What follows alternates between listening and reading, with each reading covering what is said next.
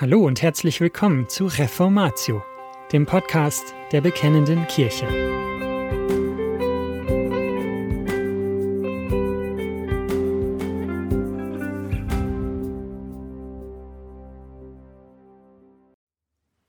Jonathan, der tragische Kronprinz.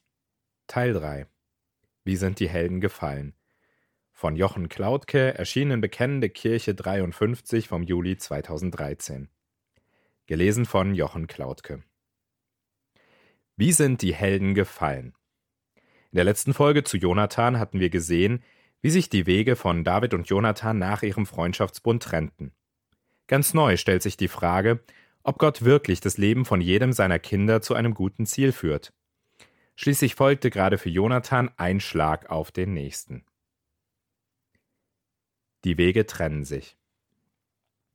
Nach der Trennung der bis dahin gemeinsamen Wege kehrte Jonathan zurück an den Königshof. Längst wusste er, dass die Tage seines Vaters Saul als König gezählt waren. Von dort aus musste er mit ansehen, wie Saul immer wieder auszog, um den gesalbten künftigen König David zu töten. David selbst befand sich von diesem Zeitpunkt an auf der Flucht. Mit einigen hundert Männern zog er in ständiger Todesgefahr heimatlos durch die Wüste. 1. Samuel Kapitel 21 bis 26. Auf der Flucht bekam David einmal Unterstützung von den Priestern in der Stadt Nob. Der König Saul war mittlerweile so tief gefallen, dass er aus Wut für diese Hilfeleistung die Einwohnerschaft der gesamten Stadt niedermetzeln ließ. Anstatt sich auf das zu konzentrieren, was seine eigentliche Aufgabe als König war, hatte er nur noch ein Ziel. Er wollte Gottes Plan vereiteln, nachdem David die Königsherrschaft über das Volk Gottes bekommen sollte. David auf der Flucht. In Kapitel 23 des ersten Buches Samuel lesen wir, dass David inzwischen weitergezogen war. Sauls eigentliche Aufgabe war es, das Volk vor den Feinden Gottes zu schützen. Aber dieser Auftrag blieb auf der Strecke. Als die Philister die Stadt Kehila angriffen, fragte David Gott, ob er der Stadt zur Hilfe kommen sollte. Gegen den Willen seiner Männer befahl David den Angriff und ging schließlich siegreich aus der Schlacht hervor. 1 Samuel 23. Die Nachricht von der Niederlage ließ sich nicht geheim halten, und so kam es, dass Saul die Richtung wechselte und nun mit dem ganzen Heer auf Kehila zuzog. Er verrannte sich sogar in die Idee, dass Gott selbst David in seine Hand gegeben habe. Da hatte David gerade das Volk Gottes aus einer tiefen Krise befreit, und als Dank dafür planten die Bewohner Kehilas, David an Saul auszuliefern. Wieder hieß es für David und seine 600 Männer Flucht. Wieder ging es in die bergige Wüste Judas. In dieser Situation trafen sich David und Jonathan das letzte Mal in ihrem Leben. Bewahrung durch Vorsehung. Es hat etwas Ironisches an sich, dass Saul jahrelang vergeblich David hinterherrannte, ohne ihn zu finden, während es Jonathan ein einziges Mal versuchte und gleich erfolgreich war. Aus 1 Samuel 23, Vers 14 erfahren wir, dass das aber alles andere als ein Zufall war. Es heißt dort, und Saul suchte David sein Leben lang. Aber Gott gab ihn nicht in seine Hand. Aus diesem Vers können wir zwei Dinge lernen. Zum einen, dass es nicht zufällig war, dass Saul den David niemals fand, sondern es war Gott, der dafür sorgte. Diese Fürsorge Gottes bezeichnet man auch als Vorsehung Gottes. Der Heidelberger Katechismus stellt einmal die Frage, was verstehst du unter der Vorsehung Gottes? Die Antwort auf diese Frage lautet sinngemäß, dass mir alle Dinge, gute und schlechte, nicht aus Zufall, sondern aus Gottes väterlicher Hand zukommen. Sonntag 10. Es fällt uns Menschen leicht, dieses zu glauben, wenn es sich um gute Dinge handelt. Das ist das Zweite, was uns dieser Vers lehrt. Es heißt nämlich weiter, aber Gott gab David nicht in seine Hand. Hier steht nicht, Gott ließ nicht zu, dass David umkam. Angenommen, David wäre gestorben, dann hätte Gott ihn aktiv in die Hand Sauls gegeben. Dann wäre auch das nicht einfach von ungefähr passiert, sondern es wäre zu Davids Bestem aus Gottes väterlicher Hand gekommen. Das klingt sehr hart, aber auch das gehört zu dem, was uns die Heilige Schrift über Gott lehrt. Dabei dürfen wir nicht den Fehler begehen, Gott selbst zum Urheber des Bösen oder der Sünde zu machen. Trotzdem zeigt die Bibel immer wieder, dass auch die negativen Dinge in unserem Leben in Gottes Plan enthalten sind. Was hart klingt, ist ein großer Trost. Denn nur so können wir wissen, dass auch hinter dem Leiden ein Sinn steht. Und so kann man 1 Samuel 23, Vers 14 auch gut als Überschrift zu den Versen nehmen, die wir im Anschluss daran lesen. Ein letztes Treffen. Bei allem Leid, das Gott für David und Jonathan in dieser Lebensphase vorgesehen hatte, schenkte er ihnen auch immer wieder schöne Dinge. Sie durften sich noch einmal sehen. Bei diesem Treffen lag es nahe, dass daraus eine Zusammenkunft zweier Zyniker hätte werden können. Es hätte zu einem Treffen zweier desillusionierter Männer werden können, die auf ihr Leben und ihre Freundschaft zurückblicken, darüber grübeln und zu dem Ergebnis gelangen, wie übel ihnen doch das Leben mitgespielt habe. Aber genau das Gegenteil geschah. Es heißt, dass Jonathan Davids Hand in Gott stärkte. 1 Samuel 23, Vers 16. Was Jonathan hier machte, war nicht Motivationsstrategie im Sinn von Du schaffst das schon, Stattdessen war es ein schlichtes Hinweisen auf Gott, der das, was er versprochen hat, auch tun werde, so dass David gestärkt wurde, sein Vertrauen ganz auf Gott zu werfen. Beide wussten, dass Gott dem David versprochen hatte, dass David König werden würde. Aber im Lauf all der Jahre in der Wüste, in den tagtäglichen Zerreißproben zwischen den Truppen der Philister und den Truppen seines eigenen Volkes, wird David das wohl immer wieder einmal vergessen haben. Deswegen war es so wichtig, dass Jonathan dem David Mut machte. Erinnert ihn an das, was Gott ihm versprochen hatte. 1 Samuel 23, Vers 17. Auch heute ist es so wichtig, dass wir uns immer wieder durch das Wort Gottes die Verheißungen Gottes für unser Leben vor Augen führen. Auch dann, wenn wir meinen, schon alles zu kennen und zu wissen, ist es oft so, dass wir nicht so sehr unser Leben führen wie jemand, der große Verheißungen bekommen hat. Das liegt daran, dass der Teufel unsere Lebensumstände immer wieder dazu benutzt, uns von Gott und seinen Verheißungen wegzuziehen. Gerade dann ist es so wichtig, dass wir uns selbst die großen Verheißungen Gottes ins Gedächtnis zurückrufen. Pläne für die Zukunft. Aus Jonathans kurzer Ansprache geht ferner hervor, dass Jonathan auch für sich selbst Pläne schmiedete. Er wollte der zweite Mann im Staat werden. Auch hier handelte Jonathan vorbildlich. Er hätte um die Krone kämpfen können, so wie sein Vater Saul, aber er tat es nicht. Er hätte sich in ein Loch eingraben können und über die Härten des Lebens in Selbstmitleid zerfließen können, auch das machte er nicht. Er nahm die Situation, wie sie war, und plante sein Leben konstruktiv mit den Verheißungen Gottes im Blick. Dass Gott in seiner Vorsehung dann wieder andere Pläne hatte, konnte er zu diesem Zeitpunkt nicht wissen. Was Jonathan uns hier zeigt, ist, was es heißt, ein Leben im Glauben zu führen. Es heißt, zuversichtlich in die Zukunft zu blicken, im Vertrauen darauf, dass Gott alles zum Guten führt. Es heißt auch, das eigene Leben aktiv zu leben, weil man weiß, dass das unser Auftrag ist, den Verheißungen Gottes zu vertrauen und andere daran zu erinnern, weil nichts auf dieser Welt sicherer ist, als dass Gott das, was er verheißt, auch einhält das endgültige Ende. Während David in den folgenden Jahren auf der Flucht vor Saul durch das Bergland Judas zog, verschwand Jonathan erst einmal aus dem Blickfeld. Für Saul wurde die Luft hingegen immer dünner. Erst gelang es ihm nicht, David zu fassen, und außerdem sammelten sich die Philister im Osten in der Gegend der Ebene Jesreel und dem Berg Gilboa, um in einer großen Entscheidungsschlacht das Volk Gottes endgültig zu unterwerfen. Saul wusste, was der Aufmarsch der Philister bedeutete. Technisch und personell waren die Feinde haushoch dem Volk Gottes überlegen. In seiner Verzweiflung wandte der König sich an Gott. Aber es war zu spät. Gott antwortete ihm nicht mehr. 1 Samuel 28, Vers 6. So beging Saul seinen letzten großen Fehler. Er ging in den kleinen Ort Endor, der nahe am Feldlager der Israeliten lag, und ließ den mittlerweile verstorbenen Propheten Samuel aus den Toten heraufholen. Der alte König des Volkes Gottes stand militärisch vor einer vernichtenden Niederlage und klammerte sich an ein okkultes Medium als letzten Strohhalm. Er suchte sein Heil also in einem Mittel, von dem Gott gesagt hatte, dass solche Praktiken ein Gräuel sind. 5. Mose 18, Vers 9. Und zwar gelang es tatsächlich, bei dem Medium Informationen über die anstehende Schlacht zu erhalten, aber was er hörte, dürfte Saul den Rest gegeben haben. Die Erscheinung Samuels sagte zu ihm, und der Herr wird auch Israel und dich in die Hand der Philister geben, und morgen wirst du samt deinen Söhnen bei mir sein.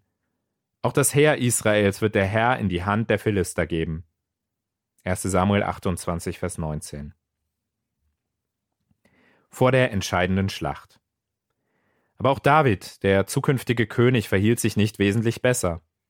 David hatte sein Weglaufen vor Saul aufgegeben und sich ausgerechnet im Land der unbeschnittenen Philister bequem eingerichtet. Aber damit nicht genug. Er plante sogar an der Seite der Philister als Nachhut in den Krieg gegen das Volk Gottes zu ziehen. Erst der Einspruch einiger führender Generäle der Armee der Philister verhinderte seinen Einsatz. 1. Samuel 29. Und Jonathan? Es scheint ein Kompliment für ihn zu sein, dass die Bibel in diesen letzten Kapiteln des ersten Samuel-Buches gar nicht mehr über ihn spricht. In diesen Monaten, als sich sein Vater Saul und sein bester Freund David der alte und der neue König, wiederholt an Gott versündigten, tauchte Jonathan nicht auf.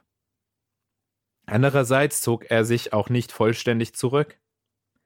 Auch wenn er nicht mit dem geistlichen Vorgehen seines Vaters übereinstimmte, wurde er nicht zum Rebellen, sondern zog an der Seite seines Vaters und seiner Brüder in den Krieg gegen die Philister. Das Ende Jonathans. Es wird uns nicht berichtet, ob Jonathan von der Nachricht wusste, die Saul in Endor bekommen hatte, nämlich dass nicht nur Saul, sondern auch seine Söhne umkommen würden. Auf jeden Fall gehorchte Jonathan, anders als sein Bruder Ischboschet seinem Vater, und zog mit in den Krieg. 1 Samuel 31. Als wollte der Heilige Geist uns deutlich machen, wie chancenlos die Israeliten waren, gibt es keine lange Beschreibung der Kriegsereignisse. Kurz und knapp wird gleich in Vers 1 berichtet, dass die Männer von Israel erschlagen auf dem Gebirge Gilboa lagen. In Vers 2 folgt der Bericht darüber, dass Jonathan und seine Brüder Abinadab und Malchishua erschlagen wurden. Und anschließend wird uns einige Verse lang vom Selbstmord Sauls und dem Schicksal seiner Männer berichtet. 1 Samuel 31, die Verse 3 bis 6. Das Ende Jonathans wird uns also sehr unaufgeregt mitgeteilt. Was war aus seinem Plan geworden, in Davids Königreich der zweite Mann zu werden? Hatte Gott ihn nicht schon genug durch den Ungehorsam seines Vaters leiden lassen? Erst verlor er den Anspruch auf den Königsthron, dann die Gemeinschaft mit seinem besten Freund und am Ende sogar sein eigenes Leben. Lohnt es sich da überhaupt Gott zu gehorchen, wenn die Bibel uns Beispiele liefert wie das hier von Jonathan? Bevor wir auf diese Fragen eingehen, wollen wir erst einmal einen Blick auf die weitere Geschichte werfen. Nach der Schlacht nahmen die Philister die Leichen der Männer und hängten sie an die Mauern von Bet-Shean, einer Stadt, die zwar auf israelitischem Gebiet lag, aber bei der Eroberung des Landes durch Josua im Besitz der Kanaaniter geblieben war. An diesem Punkt sieht es tatsächlich so aus, als ob Gott Jonathan vergessen hätte. Aber Gott vergisst die Seinen nicht. Das erste Buch Samuel endet tragisch, genauso wie es sich mit dem Ende Jonathans verhielt. Aber gerade als das Volk Gottes am Tiefpunkt angelangt zu sein schien, werden uns die Bewohner von Jabesh in Gilead in Erinnerung gerufen. Diese Stadt war am Anfang der Regierung Sauls aus den Händen der Feinde Gottes gerettet worden. 1 Samuel Kapitel 11. Daran erinnerten sich die Bewohner, und Gott benutzte sie, um Saul, Jonathan und dessen Brüdern eine standesgemäße Beerdigung zu geben. 1 Samuel 31, die Verse 11 bis 13. Wie sind die Helden gefallen? Als David von der Niederlage hörte, war er so voller Trauer, dass er ein Klagelied für Saul und Jonathan verfasste. 2. Samuel 1, die Verse 18 bis 27. In diesem Klagelied taucht dreimal der Satz auf, wie sind die Helden gefallen? David beweinte beide, Saul und Jonathan. Aber er endete mit Jonathan und der Aussage, dass ihm dessen Liebe mehr wert war als die Liebe von Frauen. Diese Aussage hatten wir uns bereits beim letzten Mal genauer angeschaut. Vielleicht hatte auch David insgeheim den Traum gehegt, mit Jonathan gemeinsam zu regieren, und dieser Traum war nun geplatzt. Israel lag militärisch am Boden. Es sah nicht so aus, als würden alle zwölf Stämme David als König anerkennen. Sauls einzig überlebender Sohn Ischboschet machte sich auf, das Königtum zu übernehmen. Und Jonathan war tot. Der tragische Kronprinz. Fragezeichen, Ausrufezeichen. Wenn man auf Jonathans Leben blickt, scheint auf ihn der Begriff tragisch zuzutreffen. Aber was meint dieses Wort überhaupt? Der griechische Philosoph Aristoteles formulierte es etwa folgendermaßen. Ein Ereignis ist dann tragisch, wenn es, erstens so grausam ist, dass es bei anderen Furcht auslöst. Und zweitens, unverdient einem Menschen widerfahren ist und schließlich drittens, willkürlich oder durch blinden Zufall auf diesen Menschen gekommen ist. Wenn wir diese Definition auf das Leben Jonathans anwenden, stellen wir erst einmal fest, dass das, was Jonathan in seinem Leben passierte, in gewisser Weise tatsächlich Furcht bei uns auslöst. Als nächstes stellt sich die Frage, ob dieses Leid unverdient oder verdient über Jonathan gekommen war. Auf diese Frage gibt es sicherlich keine einfache Antwort. Einerseits führte Jonathan ein gottesfürchtiges Leben, so dass der Heilige Geist beschloss, uns von keiner einzigen Sünde dieses Mannes zu berichten. Auf der anderen Seite war auch er ein Sünder und auch er hätte für sein Leben nichts anderes als den Tod verdient. Bleibt als letztes die Frage, ob all das willkürlich über Jonathan gekommen ist. Für Aristoteles wäre die Antwort auf die Frage klar gewesen. Ja, das Leid Jonathans war willkürlich. Aber die Bibel gibt uns ein völlig anderes Bild. Auch oder gerade das Leben Jonathans war ein Leben, das vollständig unter Gottes Kontrolle stand. Nicht ein Haar fiel von seinem Haupt, ohne dass es von Gott in seinem guten Plan für Jonathans Leben berücksichtigt worden wäre. Nehmen wir einmal an, Jonathan hätte die Schlacht auf dem Gebirge Gilboa überlebt und wäre tatsächlich zweiter Mann in Davids Reich geworden. Dann hätte er sein Leben lang in einem Königreich gelebt, auf das er irgendwie doch Anspruch gehabt hätte, aber was er niemals hätte besitzen können. Stattdessen ging es ihm so, wie es der britische Pastor Liam Golliger in Anlehnung an das Lebensmotto des Indianermissionars Jim Elliot folgendermaßen treffend formulierte: Damals auf dem Berg Gilboa verlor Jonathan ein Königreich, das er nicht gewinnen konnte, um ein Königreich zu gewinnen, das er nicht verlieren konnte. Der tragische Kronprinz und der bessere König. Vielleicht wundert es uns immer noch, dass Gott manche seiner Kinder solche Wege führt. Wir müssen zunächst einmal festhalten, dass Gott dazu berechtigt ist, einfach weil er der Schöpfer ist, weil er allmächtig ist und weil er mit uns machen darf, was er will. Aber wir können die Frage auch noch aus einem anderen Blickwinkel sehen. Denn egal was Jonathan und auch David erlitten haben, es war alles auch eine Folge des Sündenfalls, der diese Welt zu dem Ort gemacht hatte, der sie nun einmal damals war und heute immer noch ist, zu einer gefallenen Welt. In einer solchen Welt hat kein Mensch den Anspruch auf irgendetwas Gutes, denn niemand hat etwas anderes als den Tod verdient. Wenn wir aus dieser Perspektive an die Sache herangehen, dann ging es David und Jonathan selbst in ihren schlimmsten Anfechtungen immer noch sehr viel besser, als sie es verdient hatten. Vergleichen wir einmal das Leid von David und Jonathan mit dem Leiden von Gott selbst, denn Jesus Christus Mensch geworden ist. Wie David musste der Sohn Gottes vor seinem eigenen Volk fliehen. Wie bei Jonathan wurden seine Großtaten verkannt. Wie David hatte er keinen Ort, wo er seinen Kopf ruhig hinlegen konnte, und wie David erkannte ihn, sein eigenes Volk, nicht als König an. Aber anders als David und Jonathan machte er all das freiwillig durch und vollkommen unverdient. So können wir in jeder Situation unseres Lebens wissen, dass es uns immer noch viel besser geht, als wir es verdient haben. Wir dürfen wissen, dass Gott alles zu unserem Besten wendet, auch wenn es für uns im Leben durch bitteres Leid geht. Wir dürfen wissen, dass Gott uns nicht einfach leiden lässt, sondern dass er uns hindurchträgt und dass er das deshalb so gut kann, weil er selbst am Kreuz das größte Leid durchlitten hat. Für David, für Jonathan und für uns heute im 21. Jahrhundert.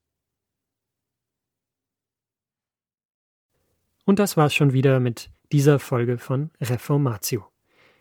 Wenn Sie selbst eine Frage an uns haben, laden wir Sie herzlich dazu ein, uns diese zu schicken. Besuchen Sie uns unter www.bekennende-kirche.de/fragen und nutzen Sie das dortige Formular. Wir werden Ihnen darauf antworten und, so Gott will, Ihre Fragen klären. Außerdem können Sie auf der Seite der Bekennenden Kirche wie gewohnt die Beiträge aus der BK lesen, die Zeitschrift abonnieren und unsere Arbeit mit einer Spende unterstützen. Alle Links finden Sie auch in der Beschreibung dieser Folge des Podcasts.